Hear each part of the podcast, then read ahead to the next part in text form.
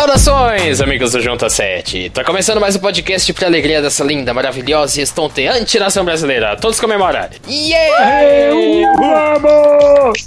Palmas, palmas. Que alegria esse podcast. Ah, eu adoro esse podcast. Até porque esse é o JuntaCast de número 95. Eu sou o Lucas Cabreiro e aqui comigo pra me ajudar nessa empreitada que é o podcast 95 tá ele, Matheus Botura. Como vai? Olá, vou muito bem e vocês? Eu também, obrigado. E hoje a gente vai abrir a porteira da polêmica, a gente vai tentar bastante aqui, talvez nem tanto, até porque a gente discorda com amizade, com alegria, porque a gente Com vai classe. debater com classe. Isso, aqui não é, aqui não é Facebook, aqui a gente é educado. Mais ou menos. É, a gente tenta. Pelo menos somos mais legais, mais bonitos. Mas enfim, a gente vai debater um pouco sobre as recentes polêmicas dos youtubers. E pra compartilhar seus posicionamentos e ser bastante polêmica, tem ela, direto de terras americanas. Ela que tá de volta. Ela que é maravilhosa, que eu adoro essa mulher. Ana Arantes, bem-vinda. Oi, gente! Tô aqui de novo. Tudo bem com vocês? Respondam aí nas suas respectivas casas, tá tudo bem. Eu acho que as pessoas resolvem participar do, do podcast mais de uma vez, porque toda vez que eu vou apresentar essa pessoa, eu, eu elogio ela, pô, eu encho a bola delas, né? Eu pego uma massageada de vez em quando, né? Faz bem, né? né? A autoestima não se constrói tão sozinho assim, como.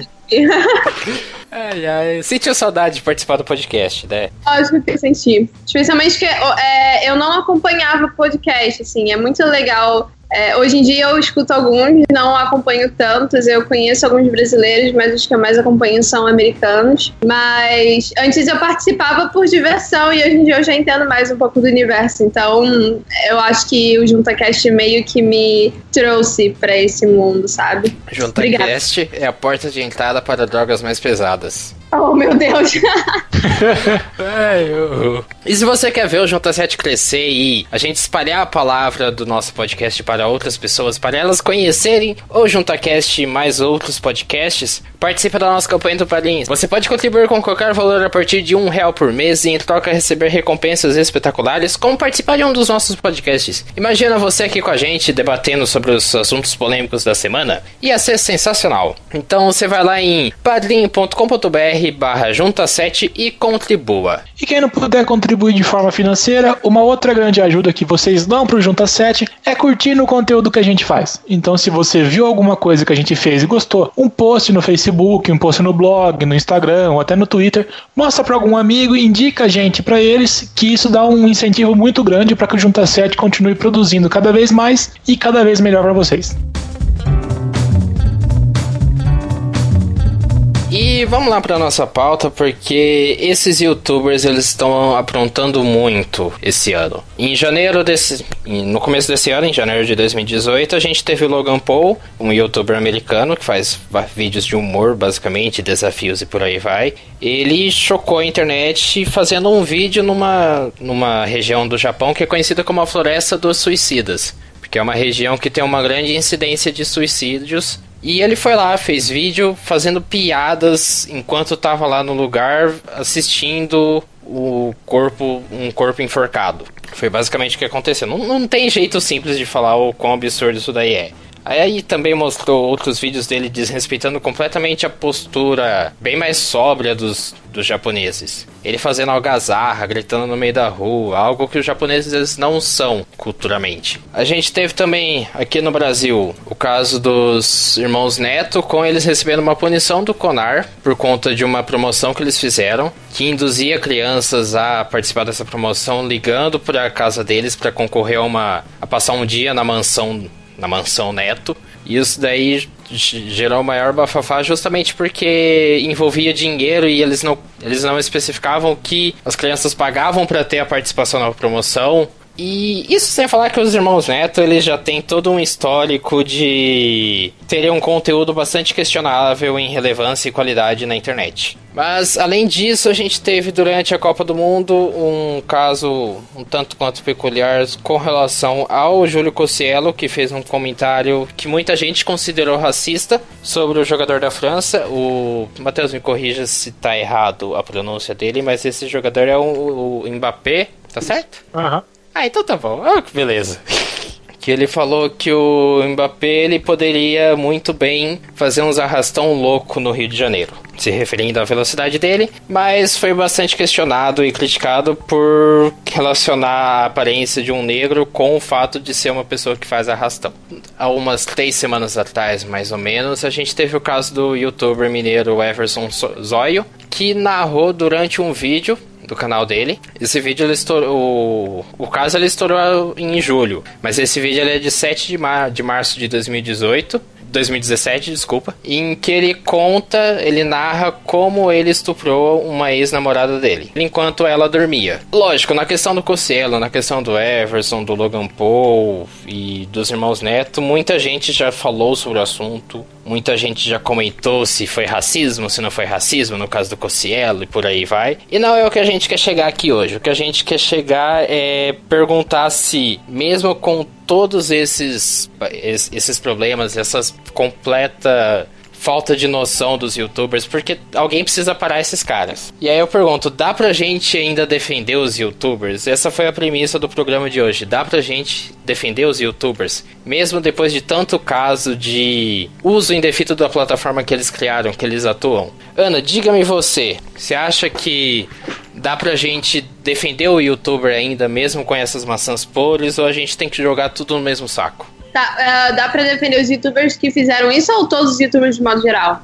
Todos os youtubers de modo geral, porque. Não, não defender, logicamente dá pra defender. Eu, eu sou muito a favor dos youtubers, dos criadores de modo geral, né? Não só quem tá na plataforma YouTube, mas acredito que o YouTube tenha aberto muitas portas que, né, estavam fechadas em todos os outros lugares. Então, dá para defender sim. Eu acho que o YouTube, como qualquer. Essa, essa parte de criação de conteúdo, que é uma coisa totalmente nova, que ainda está sendo entendida como funciona, como qualquer outra área de trabalho, é uma. É uma área que existem pessoas que são pessoas ruins, que são traiçoeiras, que são preconceituosas ou que são ignorantes e por isso propagam preconceitos. Então, é, o, o, negócio é que, como são criadores de conteúdo, são pessoas públicas, então tem opinião ouvida por muita gente. E quando você faz uma coisa ruim e que, e que mexe na, na história ou que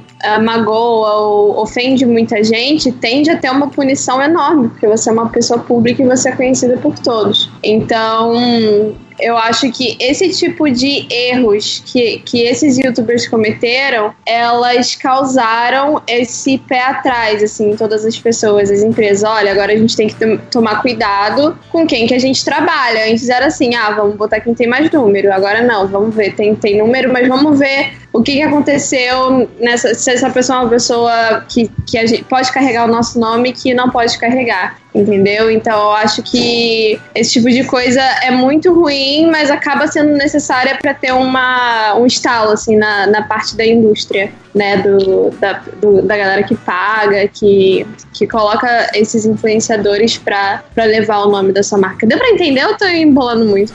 Deu, deu. Eu até gostaria até de fazer um.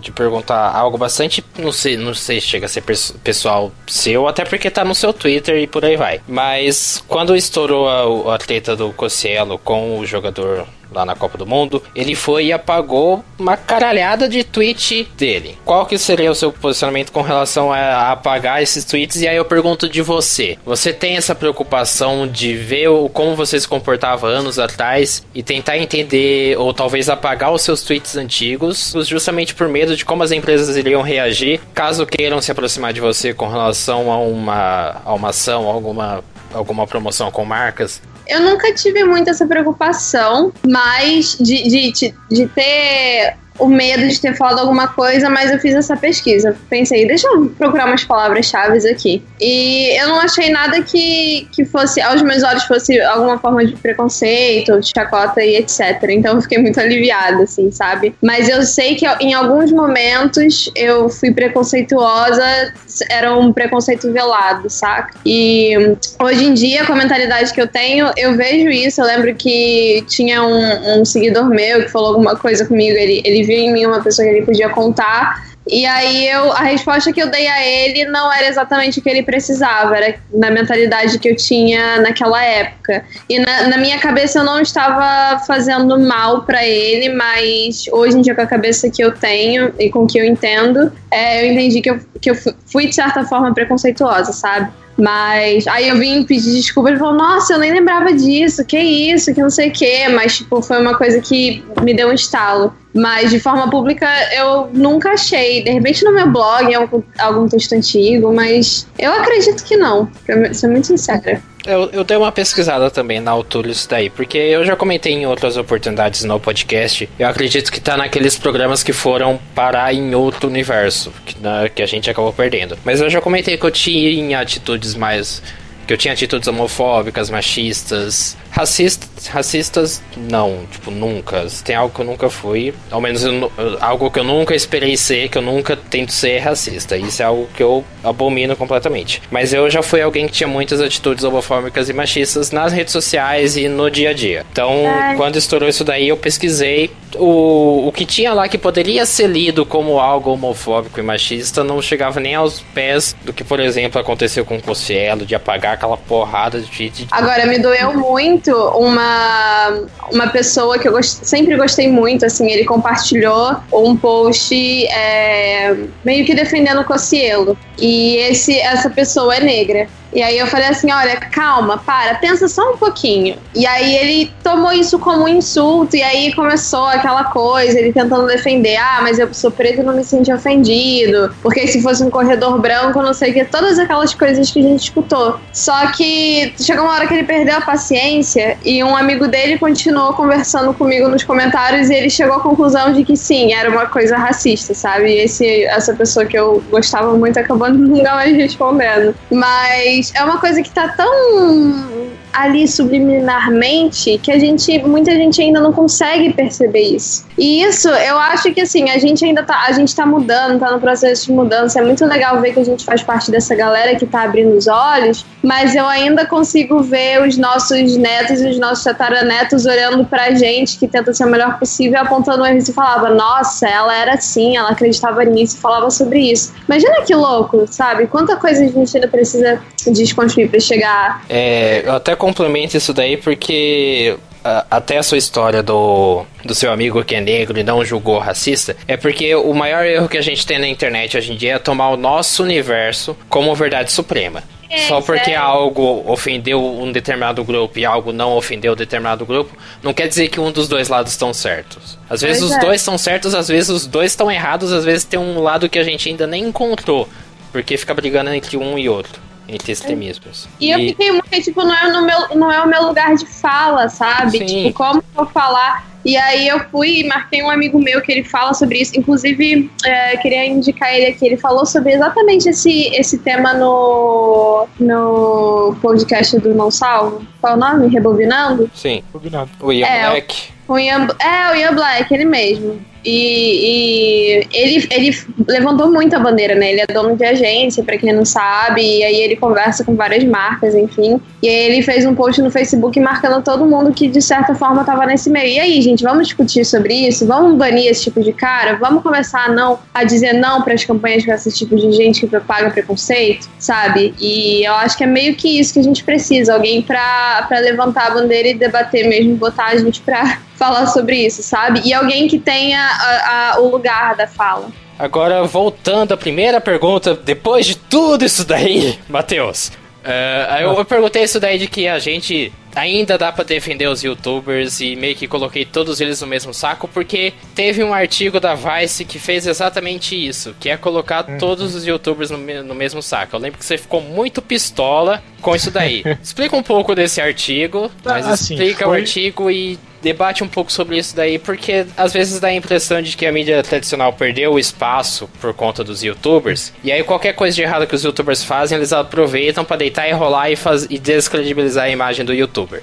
porque estão ameaçados. Uhum. Cara, esse artigo eu não sabia da existência dele até eu ver um vídeo que o Felipe Neto fez comentando isso daí. E por mais que possa me doer um pouco, eu concordo com tudo que ele falou naquele vídeo. É que assim, realmente, é, querendo ou não, a mídia tradicional, como a gente conhece, então veículos de TV, veículos de rádio, veículos impressos, eles estão perdendo espaço e, consequentemente, perdendo dinheiro para novas mídias, como os vídeos do YouTube, produção de conteúdo para meio digital. Tanto que, se a gente vê no começo dessa semana, o Abril, que é um dos maiores grupos de mídia do Brasil, fechou acho que cerca de 10 publicações tradicionalíssimas no mundo da revista que não souberam se adaptar aos novos tempos e tiveram que fazer esse corte.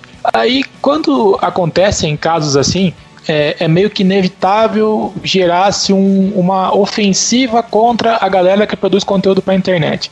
E o que me deixou muito fudido da cabeça quando eu li esse texto é que a moça que escreveu ele, ela trabalhou com uma generalização tão grande que colocou tanta gente boa no mesmo saco que gente que fez as coisas erradas. Isso é uma coisa que eu particularmente acho muito baixa. Que nem a Ana falou um pouco mais cedo, é, em qualquer lugar vai ter gente boa e vai ter gente ruim normalmente tem muito mais gente boa do que gente ruim. Só que quando essa gente ruim faz alguma coisa, acaba se sobressaindo sobre a grande quantidade de gente boa. E, o, e com o YouTube não é diferente. Sabe, a gente quer discutir qualidade, é, que nem eu, eu comentei num tweet. Isso acaba sendo muito relativo, porque o que pode ser conteúdo para mim não vai ser conteúdo para você. O próprio caso do, do do Lucas Neto. A gente fala que o conteúdo dele não é bom, mas por que eu, pelo menos eu analiso assim, a gente não é o público-alvo dele? O público-alvo dele é um público totalmente infantil. E criança quer ver um negócio mais bobinho, mais engraçado, ver brinquedo, ver gritaria, ver um cara malucão.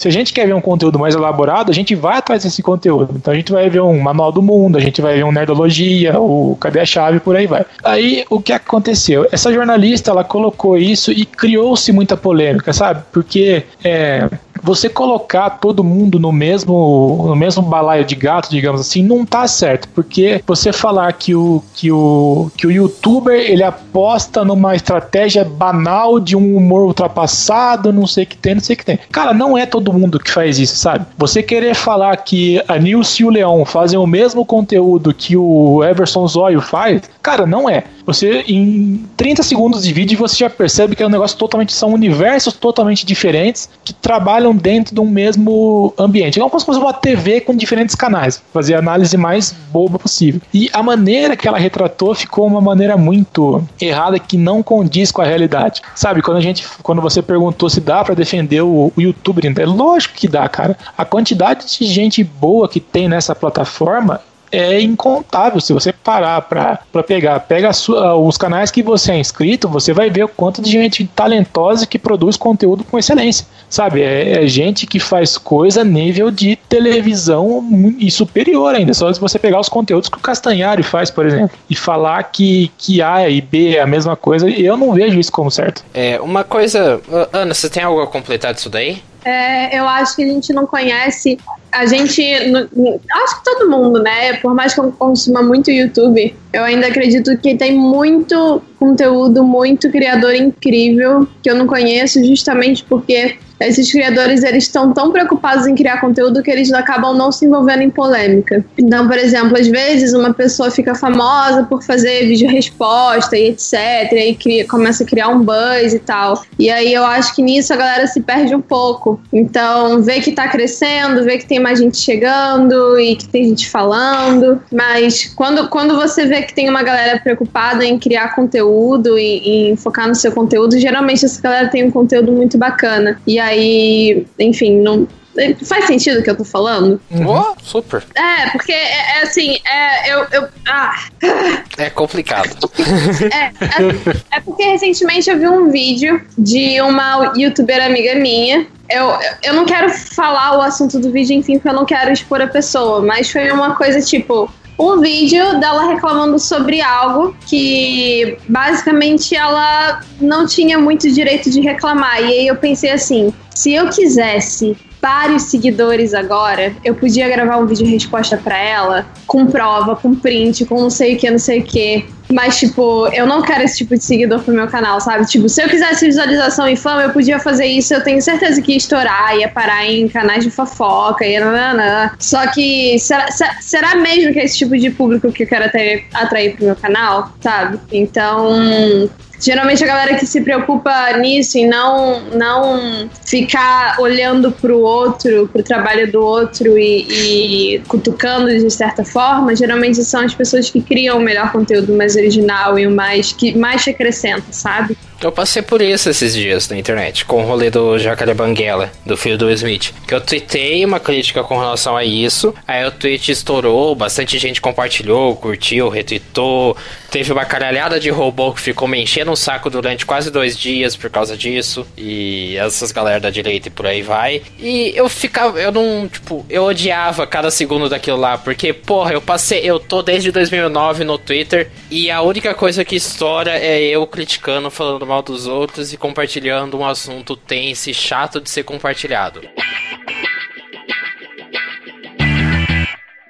Agora, se você é ouvinte do JuntaCast e é da região norte do país, se vo você provavelmente não deve ter acompanhado a Amazon Sat esses últimos dias, porque eu estava lá numa entrevista sobre YouTube. Eu falei um pouco sobre as polêmicas do YouTube, dos YouTubers, que eu não lembro agora as perguntas que a moça fez no Amazônia Interativa. Um beijo pro pessoal de lá, que foi mó da hora a participação. Mas uma coisa que eu falei e algo que eu acredito, acreditei durante bastante tempo e agora ficou essa dúvida na minha cabeça é que os YouTubers eles são gente como a gente. Eles não são que nem atores, cantores, jornalistas, que eles são criados praticamente desde o berço a saber se comportar com a visibilidade. E talvez é por isso que eles faz, falem e façam tanta merda quanto fazem. Porque eles não estão acostumados com essa visibilidade, não tem uma equipe trabalhando por trás dele, eles não têm essa cabeça formada. Só que a gente vê casos como Felipe Neto, como Lucas Neto, como Cocielo, que são pessoas que têm uma puta de uma equipe por trás que dá para trabalhar a visão deles de mundo e que dá para trabalhar e falar, ó, oh, não é assim que você faz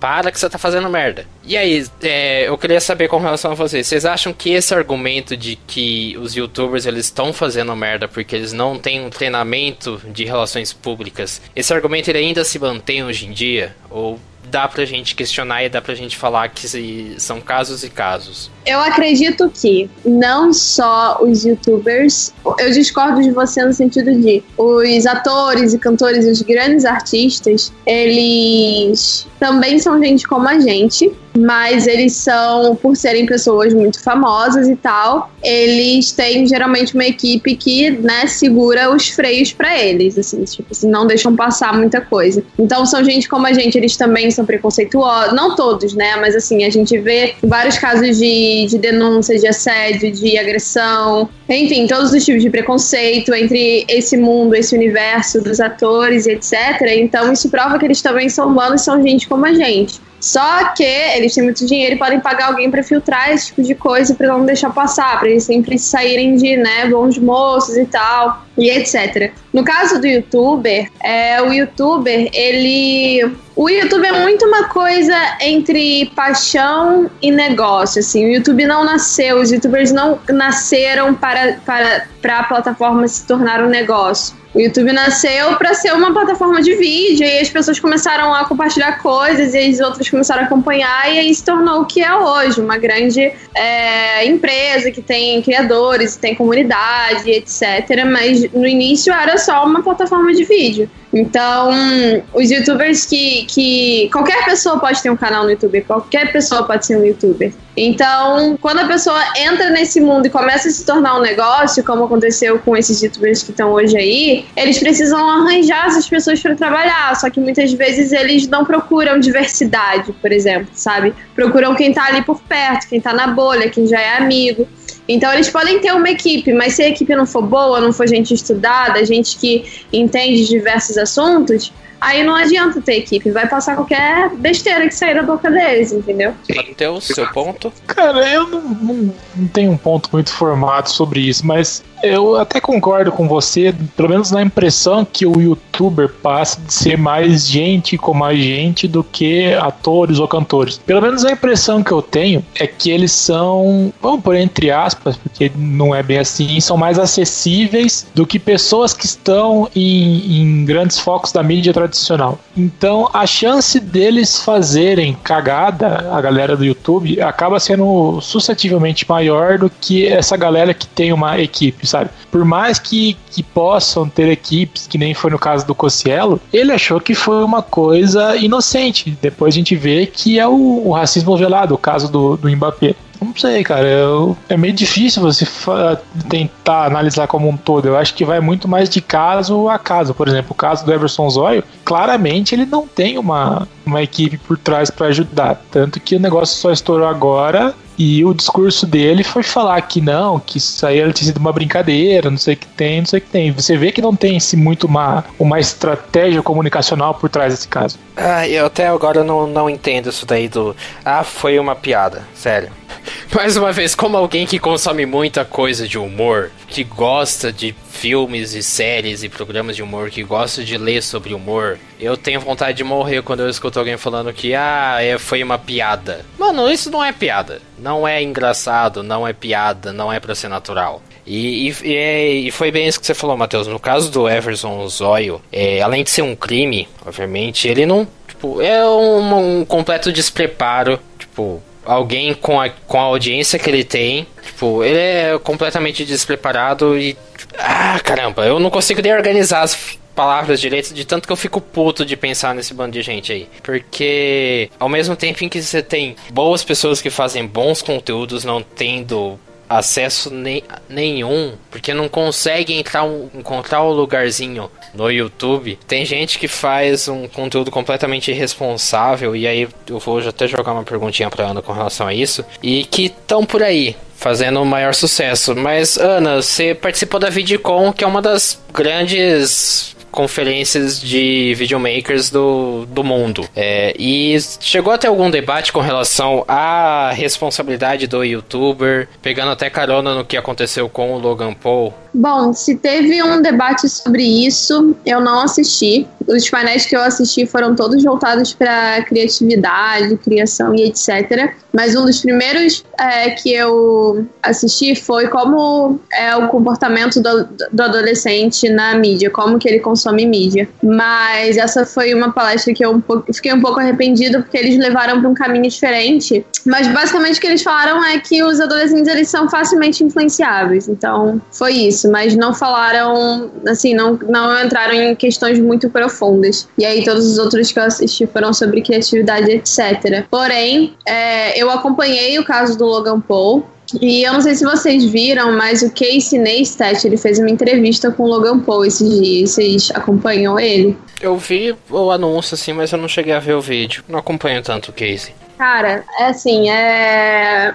É bizarro porque a gente tem aquele, aquele, aquela coisa do. Todo mundo sabe que ele fez merda, mas a galera ainda continua dando audiência. Então ele foi muito criticado porque a galera tava assim: mas por que, que você ainda tá dando audiência pra esse cara, sabe? Só que ao mesmo tempo, é, no início do vídeo ele explica que é, ele sentiu que ele queria, o intuito dele era entender aonde estava a cabeça do Logan quando ele achou que era ok publicar esse tipo de conteúdo. E ver se ele mudou de fato o posicionamento dele, porque o Logan Paul ele tá produzindo um documentário sobre um cara que nasceu no interior e estourou no YouTube e virou tipo uma, uma pessoa super de sucesso com os negócios, etc. E do nada aconteceu uma coisa que ele virou cara, ele se nomeou o cara mais odiado do mundo. E assim, a entrevista é tão boa. Eu acho que o melhor da entrevista é que assim, o, o, o Casey, ele não foi fácil, ele fez as perguntas. Eu, eu senti que ele fez umas perguntas muito certas. E a, a melhor coisa é que o Casey, ele só calou a boca e deixou o Logan Paul falar. E aí o Logan Paul se destruiu sozinho, sabe? Tipo, dá pra ver claramente o quanto o posicionamento dele não mudou, entende? Então, acho que caso, é uma entrevista muito legal. Eu, eu, eu sugiro todo mundo assistir, assim, né? Tem que ter noção de inglês, mas é uma entrevista muito boa. Procurar depois. É, é bem essa questão ainda até da desculpa de que não mudar o posicionamento. A gente vê os exemplos até do Cossielo e do, do Jacaré Banguela, que, tipo, que faz a burrada, pede desculpa, mas jogando toda a culpa no, em quem achou ruim e não no que fez. O, o Cossielo, tipo, até vai, porque ele fez o um videozinho, assim. Ainda assim é aquela desculpa esfarrapada, mas ele ao menos se esforçou. No caso do Jacaré Banguela, foram três tweets falando: Ah, tá aí, desculpa, já que vocês estão cobrando. Pô, eu, eu gostava muito do Jacaré Banguela. Depois, de, depois dessa, deu uma, deu uma bela de uma murchada. Eu não, eu não acompanhei mais ele. E até fica um pouco chato pra gente que consome essa galera, sabe? O, o Cossielo, eu já assisti muito vídeo do Cossielo, o Jacaré Banguela também já consumi muita coisa dele. Matheus, você que tava mais perto, você consumia bastante coisa do Cossielo, como que você como consumidor reage quando o youtuber ele dá essas bolas fora? Como que você reagiu quando o youtuber dá essas bolas fora e não consegue se redimir porque não tem preparo nenhum para fazer isso? Cara, é, é, complicado que a gente fica meio que dividido, sabe? É, eu falo meio que por mim. Que ao mesmo tempo que a gente sabe que o cara fez um negócio errado, a gente sabe que ele produz um conteúdo que, que, pelo menos no meu caso, me agrada. Eu adoro as coisas que o Jacaré Banguela produz. Então, realmente, a gente fica aquele meio dividido, sabe? Puta, eu gosto do cara, mas ele fez uma cagada grande, não sei. Sabe, quando o cara é, é, ele tá mais suscetível a entender o que ele fez e a demonstrar arrependimento, que nem foi o caso do Júlio, aí fica mais ok, sabe? Ele, ele se retratou, ele tentou entender o caso também. Quem fez. Foi sincero, uma... foi outros 500, né? Mas ele sempre é, tá não, pelo menos. Tá ali. Quem também fez isso foi o, o Whindersson, que, que ele tinha feito uma piada com. Como se ele estivesse dublando, não lembro se foi o Luciano Huck ou o Serginho Groisman, em linguagem de sinais, só que de um jeito que não tava fazendo nada com nada. Aí a galera, como se tornou comum no tribunal da internet, a galera pega muito pesado, que às vezes uma, uma crítica que eu faço em relação a essa galera, ah, eles não estão só preocupados em apontar o erro para que a pessoa entenda o que ela fez de errado e busque se retratar ou busque uma, uma melhor posição em relação àquilo. A galera vê que a pessoa fez o negócio errado e eles vão fundo até tentar o máximo possível destruir a pessoa. Tanto que o, o Whindersson depois ele viu, ele percebeu que ele estava errado, ele fez o, os como fala, ele pediu desculpa para a sociedade de, de Libras e até chegou a fazer alguns stories falando em linguagem de Libras, que ele falou que ele realmente queria ir atrás para tentar aprender e ele mostrou ali um, acho que ele falou bom dia, eu amo vocês, uma coisa assim. É, só que ele vai cair naquele negócio mesmo. Foi um negócio sincero ou foi a estratégia da equipe de comunicação que, que falou para ele fazer aquilo? Então fica muito muita coisa no ar, sabe? Às vezes eu acho que o conteúdo talvez tenha que ser priorizado em, de, em detrimento da pessoa. Aquele negócio lá é que a galera brinca, eu odeio o jogador, não o jogo. Sabe? Se a gente for é, abandonar todo o conteúdo que a gente assistia, porque a, o, o, produtor daquele conteúdo fez uma coisa errada ou outra, é, pode ser chegar um momento que a gente não vai ter mais o que aquele conteúdo que a gente gostaria. Então eu acho que vai, aí realmente vai de, de caso a caso, que nem, por exemplo, o caso do, do, do Zóio foi um negócio muito grave, sabe? Se foi, entre muitas aspas, piada ou não, ele brincou com uma coisa seríssima, ele brincou com um crime. Ele perder inscritos aí é uma consequência muito mais. É, que você vê de uma coisa mais crível do que nos outros casos. É, foi bem isso que você falou do é complicado. A gente prioriza nesses casos o conteúdo ou a pessoa. Até porque pô, eu até traço um paralelo com o que rolou em Hollywood com o Time's Up, com os, os casos de assédio sexual e por aí vai. Que, por exemplo, ao mesmo tempo em que eu gosto pra caramba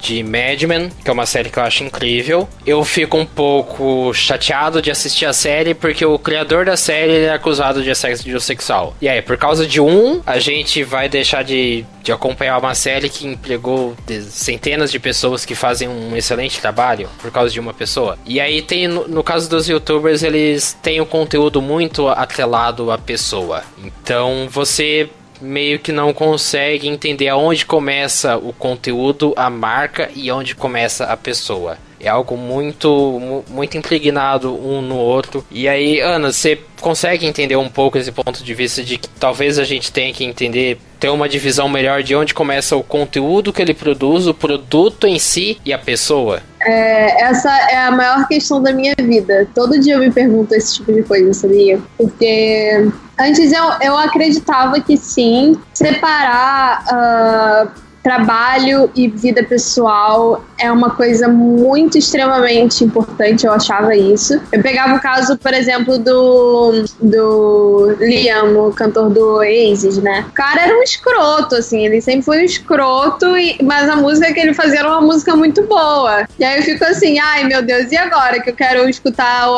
Oasis, mas eu tenho o ranço do vocalista, sabe? E aí eu ficava, eu escutava, falava, ai, é tão bom, mas aí sempre vinha aquela copinha pena que o cara é um, um, um escroto. E aí, né, e, e, hoje em dia a gente vê muito, por exemplo, a galera buscando histórico de diretor de cinema, é, de produtores e etc. E pessoas que fizeram obras muito boas, muito importantes e renomadas no mundo do, do cinema. O cinema nunca vai, mais vai ser o mesmo por causa desse cara e etc. Mas no passado ele fez isso. Então, por exemplo, qual é o nome do, do cara que fez o sítio do pica amarelo? Monteiro Lobato? Monteiro Lobato. Entendeu? Tipo, o cara, ele é renomado, ele não sei o que da literatura, a gente aprende desde a escola, sabe? Tinha programa na TV e tal, e hoje em dia a, a galera desconsidera e faz abaixo assinado para tirar a obra dele da, das obras oficiais, não sei o que. Eu tava lendo sobre isso esses dias, mas porque ele pro, propagava preconceito, porque ele propagava, ele, ele queria uma raça limpa, ele, ele escreveu livros sobre isso e etc.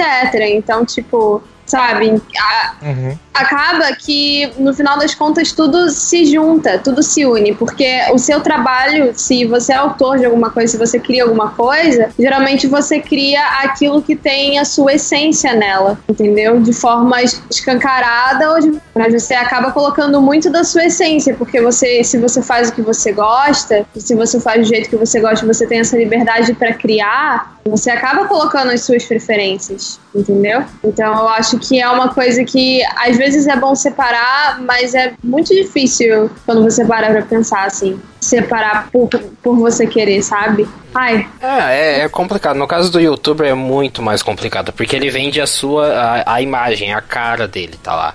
Tipo, a minha cara, a sua cara. A nossa voz tá aqui, sabe? Como que eu vou separar o Lucas Cabreiro do dia a dia com o Lucas que faz o podcast ou com o Lucas que escreve? É um pouco complicado, até porque aqui a gente dá a nossa opinião com as nossas vivências. No vídeo do YouTube ele também dá a opinião dele com as nossas vivências.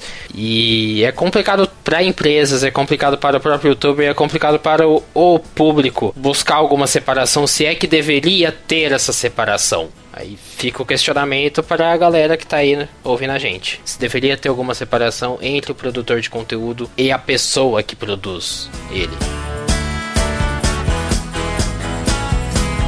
Como se já não tivesse complexo bastante o assunto, eu pergunto com relação ao YouTube, porque ele dá palco pra louco dançar, basicamente. Qual que, é, qual que deveria ser a responsabilidade do YouTube nesses casos de youtubers que fazem coisas erradas na plataforma? A gente teve tal, o caso do Logan Paul talvez seja o, o exemplo mas existem muitos outros casos que o YouTube deixa passar. O do Everson Zóio passou. O YouTube não se pronunciou em nada, ao menos do que eu vi, em nada. Matheus, diz aí, o que, que você acha que deveria ser a atitude do YouTube e ele tem culpa na história por dar esse palco? Cara, é meio que complicado porque o YouTube é aquele negócio, quem é, é qualquer um tem a liberdade para criar o seu conteúdo ou postar o seu vídeo de gatinho ou de um, alguma coisa caindo. E você querer cobrar uma responsabilidade do YouTube é meio complicado, sabe? Ai, caralho, que pergunta difícil, Lucas. Ana, salva a gente.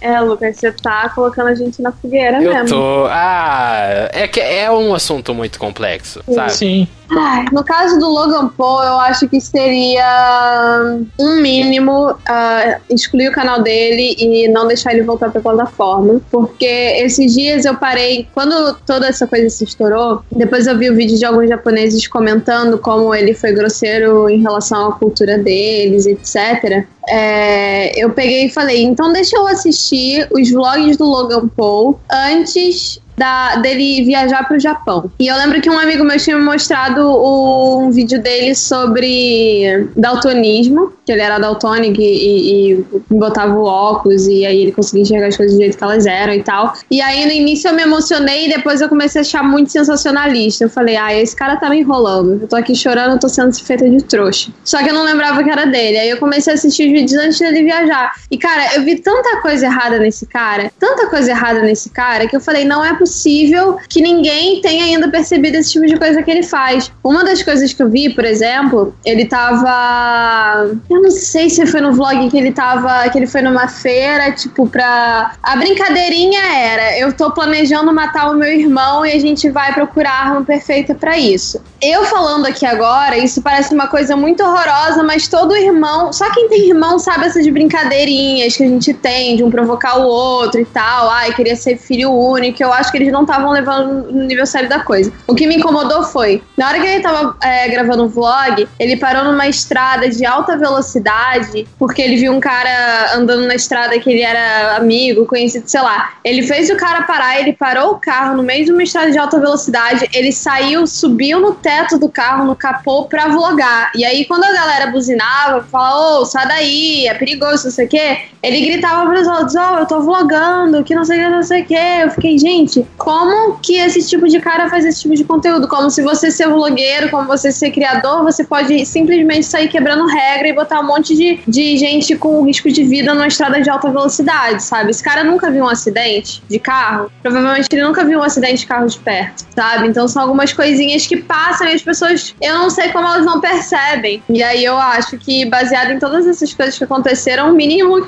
que o YouTube podia fazer era deletar o canal dele. Mas eu acho que o YouTube não faz isso porque o cara tem uma comunidade muito grande, para essa comunidade se revoltar e vir contra o YouTube também, né? A gente nunca sabe os motivos deles não terem feito isso, mas eu acho que seria o um mínimo, assim, que a plataforma poderia fazer. Mas eu também não acho certo, tipo, cobrar do YouTube, sabe? É que eu, eu não entendo às vezes o YouTube, porque ele investe no youtuber, no produtor de conteúdo, com seus cursos, com seus YouTube Rewind, com a sua plaquinha de 100 mil. Aliás, parabéns, Ana, tal.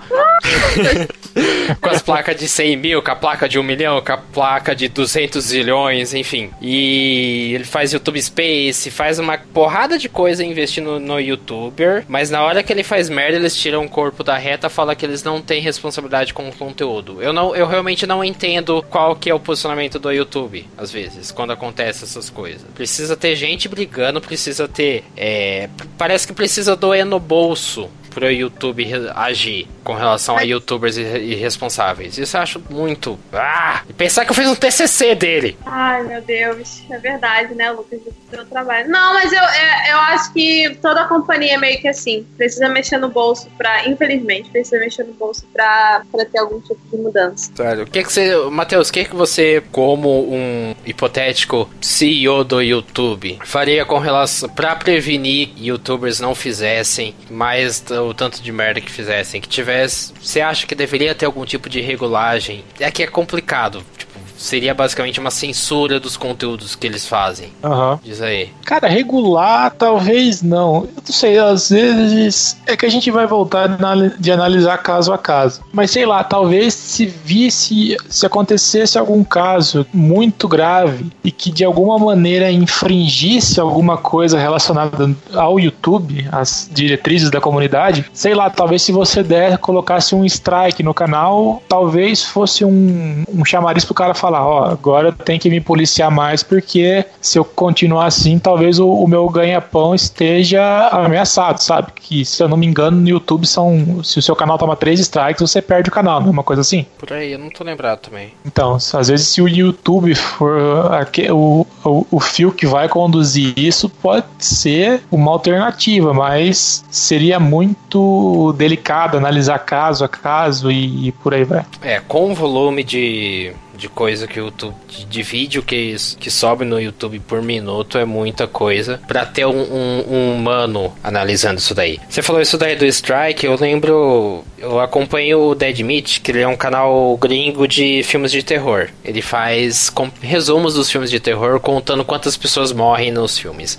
Eu adoro o canal do cara, ele é tipo, é divertido pra caramba, dá curiosidades com relação aos filmes, é mó legal. Eu acho que eu até comentei aqui no podcast antes, mas direto ele tá no Twitter falando: Putz, um vídeo meu acabou de tá dando que é impróprio para anunciantes. Outro tá bloqueado em X países. O outro ele foi tomou strike. O outro tá com conteúdo sensível. E é vídeo de resenha de vídeo, de, de filme, basicamente. Que tá sobre o Fair Use, que é aqueles 15 segundos que você pode usar do trecho do filme. E que não, teve, não, não teria por que tomar strike por copyright. E por aí vai. E, e você percebe como que a ferramenta do YouTube tá falha e tá longe de poder proteger o produtor de conteúdo e proteger o público de conteúdos indevidos, de youtubers indevidos, sabe? Ele tá muito longe, o robô do YouTube tá muito longe de conseguir oferecer uma segurança para produtores para anunciantes e para o público. Eu tive vídeo meu que caiu a, a monetização porque eu falava sobre. porque tinha escrito suicídio na, na descrição, que era um vídeo sobre 30 Reasons Why, na época que eu investia no meu canal. Eu tô fazendo um vídeo de crítica da série que fala sobre suicídio vai bloquear a porra do vídeo da série, não eu. Caralho.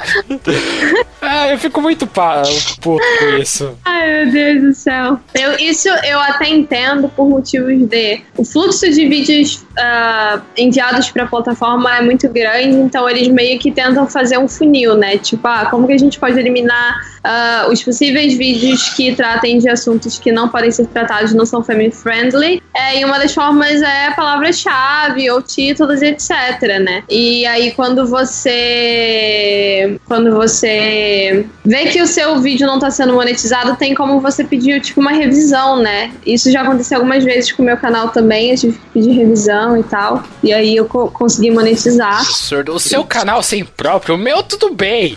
Ah, o seu, o seu é tão fofinho. Pois é, né? Acontece de vez em quando. Mas aí é, é, eu até entendo esse negócio deles desmonetizarem. Então tem muita gente que coloca, de repente, na thumbnail, tipo, por exemplo, suicídio, tá no título, não pode no título por causa do, da permanência proíbe, coloca na thumbnail e tenta colocar um título que dê a entender que você tá falando sobre a crítica da série, entendeu? Então é, é uma forma que os, os criadores, assim, que falam sobre esses temas tendem a escapar do robozinho que bloqueia canais mais mas eu até entendo para a plataforma é uma forma mais fácil de eliminar o tipo de conteúdo impróprio. O que, que você faria para evitar que casos como Logan Paul ou Everson Zóio se repetissem dentro da plataforma e que o YouTube realmente tomasse uma atitude, tipo, para prevenir que ia acontecer isso daí, sei lá, botar todo mundo numa escola para aprender a ter bom senso? Então, né? Isso a gente infelizmente não, nunca vai ter controle. Que, o, se eu fosse a, a, a, dona, sei lá, do YouTube, eu teria banido o criador da plataforma e teria. Tipo um mosquito. Quando, sabe quando você mata um mosquito e deixa ele esmagado lá na parede pra mostrar pra todos os outros. É. Eu falo isso com ele, expulsa da plataforma e fala assim, que isso não se repita, ok, galera? Porque senão vai acontecer a mesma coisa com vocês. E aí é isso, entendeu? Só que, né, como que. É, como tomar essa decisão é, sem antes fazer um planejamento de todas as outras crises que isso pode criar dentro de uma plataforma, entendeu? Porque, imagina, não sei, a gente nunca sabe o que pode acontecer. E eles, por serem pessoas estudadas, sabem melhor do que a gente. Mas assim, a coisa mais justa seria ele ser expulso da plataforma e nunca mais voltar. E convenhamos, o, o, próprio público eles poderiam fazer muita coisa com relação a isso. Porque. crianças, não entendem e, e são, né, aquela coisa de serem manipulados, etc. Uhum. É muito manipulador, gente. Ai, me dá um nervoso só de pensar. É que eu lembro. Você deixar a decisão assim na mão do público, até um tempo atrás parece que tava rolando um papo de que é, os, a galera poderia comunicar o YouTube, que ali poderia ter um eventual problema, um strike, uma coisa assim. Mas você deixar isso na mão do público, que nem a Ana falou, a galera é muito manipulável facilmente, sabe? Uhum. Se você pegar youtubers que tem um público mais infantil, voltando até o mesmo caso do Felipe Neto ou do, do Lucas Neto, que vira e mexe, estão envolvidos em polêmica, se você deixa isso na mão da galera e fala assim, o youtuber, ó, oh, vai lá no canal de fulano que ele falou tal de mim, deixa aquele, aquela denúncia, dá o dislike, não sei o que tem. Pra destruir a vida de uma pessoa por bobagem é, é dois palitos, então isso não deixar pra galera resolver não dá certo não. É que eu lembro muito do caso do Define Bros em 2015. Ai, tô ruim de memória agora. Não sei se foi 2015 ou 2016. Que eles tentaram registrar a marca React lá, que é dos vídeos de React que eles fazem. E o público não gostou e começaram a dar o dislike massivo nos vídeos deles. E eles perderam 200 mil inscritos em um dia. Não aconteceu isso com o Logan Paul, não aconteceu isso com o PewDiePie, não aconteceu isso com o Everson Zoyo, sabe? Às vezes a, a galera só ficou no Twitter reclamando. Não que eu tô falando para você se organizar num raid completamente possesso, detonar com a vida da pessoa. Talvez eu esteja falando isso, não sei. é o tribunal da internet, assim é, o. É, é, exatamente, é o tribunal da internet. Se você tem o seu, a, a ferramenta do like e do dislike, se você tem a ferramenta no YouTube pra denunciar conteúdo conteúdo impróprio, por que não? Por que ninguém utiliza isso e por que isso não é levado em conta quando acontecem esses casos? Se você entrar no vídeo do Everson Zoya, você vai ver que tem um monte de dislike. Por que o YouTube não rastreou isso daí e baniu o cara da plataforma? Então, porque também tem muito boicote, né? Tem, eu acho que de um certo lado tem, teria que ter, sabe? Porque esse cara só tá lá, o Everson só, só fez o que fez e continuou por muito tempo lá, porque eu vi de março de 2017, porque ninguém viu, porque o pessoal deixou. Se a galera tivesse visto e tivesse se movimentado para falar, ó, oh, esse vídeo tá errado, esse vídeo tá errado. E YouTube, esse vídeo tá errado, você vai realmente deixar isso daí? Poderia ter mudado um pouco o YouTube, a forma dele se comportar com esses casos. Eu não sei se eu me fiz claro ou se eu apenas repeti o que eu falei. Eu entendi. Você não entendeu? Eu entendi. Ah tá, então tá bom. É um assunto complexo demais. É, eu acho que envolve tanta, tanta coisa que a gente não sabe nem como, né, tipo, enfim, como lidar com essa situação. A gente só consegue sentir ódio no momento desse. É que leva é, o caso que eu até citei um pouco antes, que a gente tem o costume de levar o nosso universo como verdade suprema. E uhum. quando a gente tá lidando com esses casos assim, de youtuber publicar um conteúdo ofensivo e que umas pessoas podem concordar, outras não. É tudo isso que é tudo questão da interpretação e de encontrar um denominador comum nesses assuntos, de encontrar um meio termo que seja saudável para todo mundo, que as pessoas tenham suas liberdades de expressão guardadas, é, preservadas, mas que elas mas que elas saibam que tem consequências se você falar algo que é considerado ofensivo, que vai prejudicar, que vai incitar discurso de ódio. Isso daí precisa ser feito em parceria entre produtor de conteúdo, YouTube, empresas que anunciam no YouTube e público. É, esse, é por isso que eu acho que não dá certo, porque é, é tanta gente envolvida é, que. É muita variável. Pra, é. E cada caso é um caso. O caso do Logan Paul não é o mesmo do Cossielo, não é o mesmo do Everson Zóio. É, é complicado e é aquilo de ir aos pouquinhos, ir aos pouquinhos. Eu espero que com o nosso podcast aqui, debatendo isso daí, eu espero que com o nosso podcast, a gente debatendo um pouco isso, a gente tenha colocado uma pedrinha na discussão que vai montar o castelinho de YouTube, um local de paz e sem gente babaca vaca tem espaço.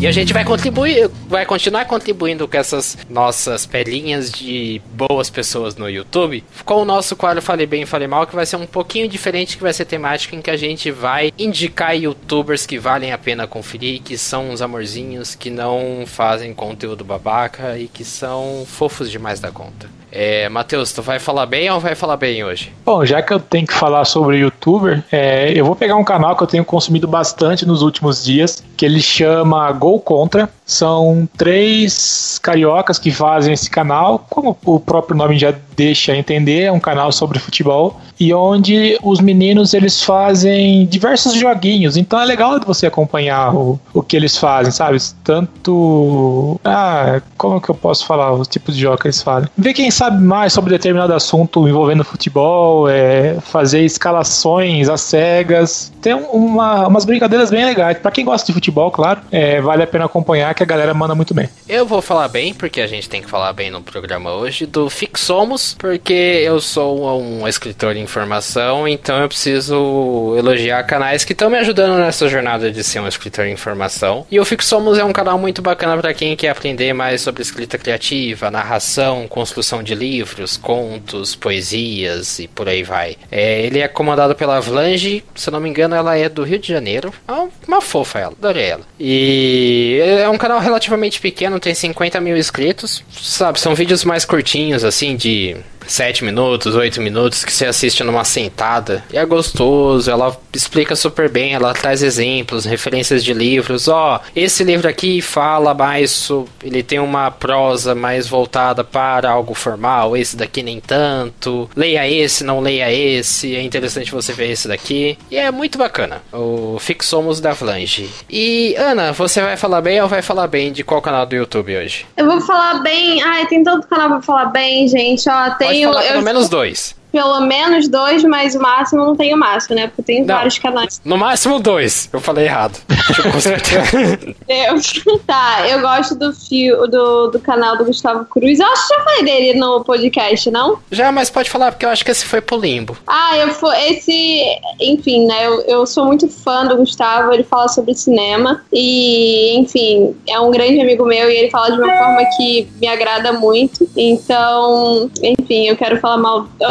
Quero falar bem do canal dele. Gustavo Cruz e Ai, meu Deus, qual deles? Qual de todos? Neurovox, do meu ex-professor de neurociência. É, eu tenho muito. Eu tenho me interessado muito mais pela, pela área da ciência, é, tanto uh, ciências de, de, de, ciências físicas quanto ciências mais voltadas para psicologia, ciências da mente, etc. E eu acho que ele une bem todas as coisas, assim. E é um canal que, para você entender como a cabeça do outro funciona, é, é um canal que todo mundo deveria assistir. Isso aí. E fica a menção honrosa pro Claustrofobia TV, do nosso amigão de podcast, o Klaus, que, por favor, acompanhe o canal dele, é um dos poucos canais de humor do YouTube que valem a pena acompanhar. Adoro o Klaus, ele faz um trabalho muito da hora, o Claustrofobia TV. E é isso, gente. Esse foi o nosso podcast. Quais são seus comentários com relação a como os youtubers estão se portando ultimamente? Qual seria a sua solução para evitar que os youtubers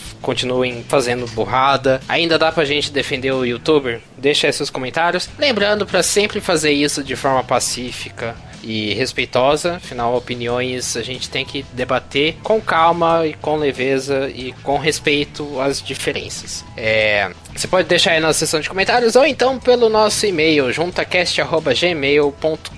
Acompanhe a gente no Facebook, Twitter e Instagram, além, é claro, do junta7.com.br. Você aqui que está ouvindo a gente, vai lá, assina o feed pelo seu agregador de podcast favorito, ou então pelo iTunes, que a gente tem podcast sempre a cada duas semanas. E se você acompanha a gente pelo iTunes, vai lá, dá cinco estrelinhas e comenta que a gente agradece muito o seu comentário. É isso, Ana, muito obrigado. Faça teu jabá aí, é claro. Ô, gente, se vocês quiserem me seguir, eu, eu mudei meu Instagram recentemente. Agora não é mais underline Liliana, agora é arroba anarantes underline. Uh, mas o Twitter continua sendo arroba Liana, underline Liana. É, e o canal é Anarantes. Eu tenho feito vídeos todas as semanas. Tenho feito mais lives, tanto no YouTube quanto no Instagram. Então segue lá. E é isso. Uhul. Então é isso, gente. Matheus, é nóis. É nóis. Valeu, galera. Todos que escutaram esse podcast com um, um tantinho de polêmica. Agradecer a Ana pela participação maravilhosa que ela sempre tem em, em socorrer a gente quando a gente precisa. Ah, Parabenizar eu... mais uma vez pelos 100 mil inscritos. Uh! E Lucas, boa sorte editando esse podcast. Ah, tá. Ah, eu hoje. Vai ser, É, hoje vai ser você. Tá, tudo bem. Ai, Beleza. meu Deus. Show de bola. Quando que eu preciso entregar isso daí mesmo? Sexta. Sexta. Quinta noite. Quinta noite, beleza. Bom, e é isso, gente. É, boa sorte pra mim, pelo visto, editando podcast. Meu. É, então beleza. E é isso, galera. Muito obrigado pela presença de vocês. Que a força esteja com todo mundo. E tchau, tchau. Todo mundo, tchau! Tchau, tchau. Eu falei todo mundo duas Até mais. vezes. Saco.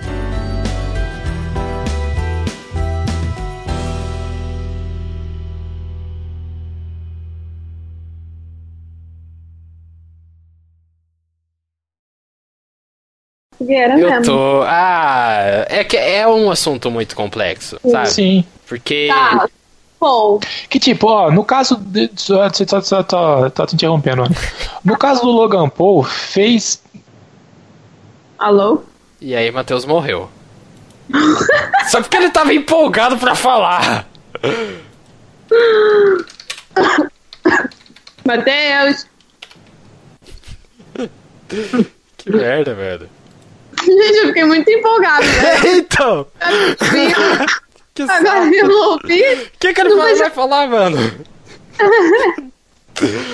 Ai, caramba.